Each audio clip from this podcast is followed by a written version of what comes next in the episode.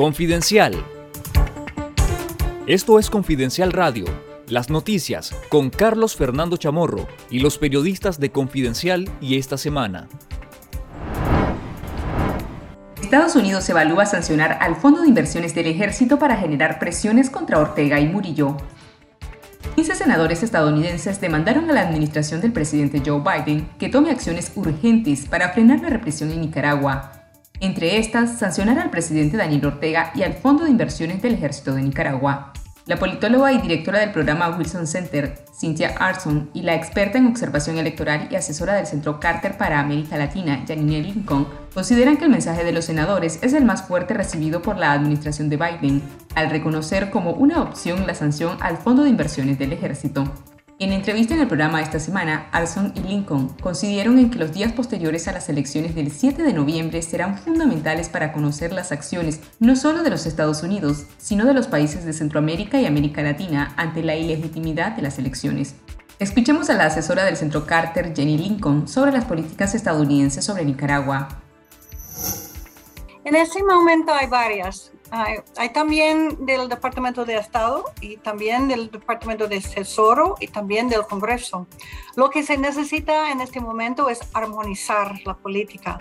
Lo que, hizo, eh, lo que se hizo con esta carta fue mandar tal vez el mensaje más fuerte, más fuerte de atención al futuro de Nicaragua después de las elecciones con, eh, con atención al, a la economía de Nicaragua y qué va a pasar después de esta elección tan fracasado. Esto fue lo que dijo la directora del programa Wilson Center, Cynthia Arson, sobre una posible sanción al Fondo de Inversión del Ejército.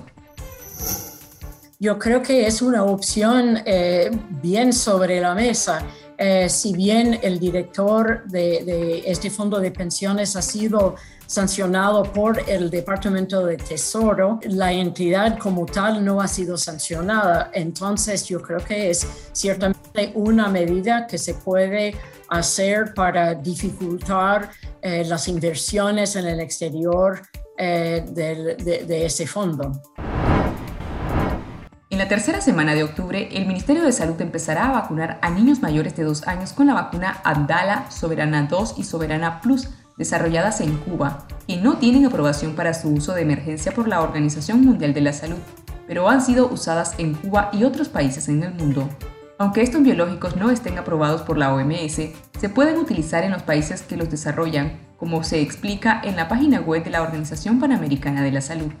Cuba, Venezuela, Vietnam e Irán son los países que utilizan las vacunas cubanas aprobadas por el Centro de Control Estatal de Medicamentos, Equipos y Dispositivos Médicos de Cuba. El Centro de Control cubano asegura que la efectividad de estas vacunas está sobre el 90%, con un esquema de dos dosis la Soberana 2 y uno de la Soberana Plus.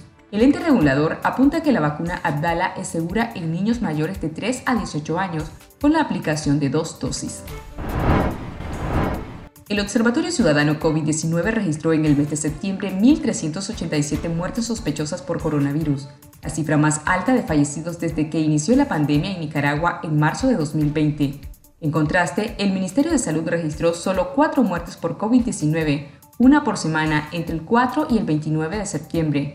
El número de contagios sospechosos por COVID-19 el mes pasado se ubicó en 5.546, uno de los registros más altos durante la pandemia. Durante la semana pasada, el Observatorio Ciudadano registró una disminución del 37% en los contagios sospechosos de COVID-19 en comparación con los datos de la semana anterior, al pasar de 1.103 a 522 casos. Confidencial confirmó que entre los nuevos ingresos de salas de COVID-19 del Hospital Vivian Pelas se encuentra el expresidente del Consejo Supremo Electoral, Roberto Rivas, uno de los funcionarios ligados al régimen de Ortega y Murillo, sancionado por el gobierno de Estados Unidos por fraude y corrupción. El Partido Ciudadanos por la Libertad descartó la posibilidad de participar en las elecciones del 7 de noviembre, pese a que el Tribunal de Apelaciones de Managua admitió un recurso de amparo por la cancelación de su personalidad jurídica ejecutada por el Consejo Supremo Electoral.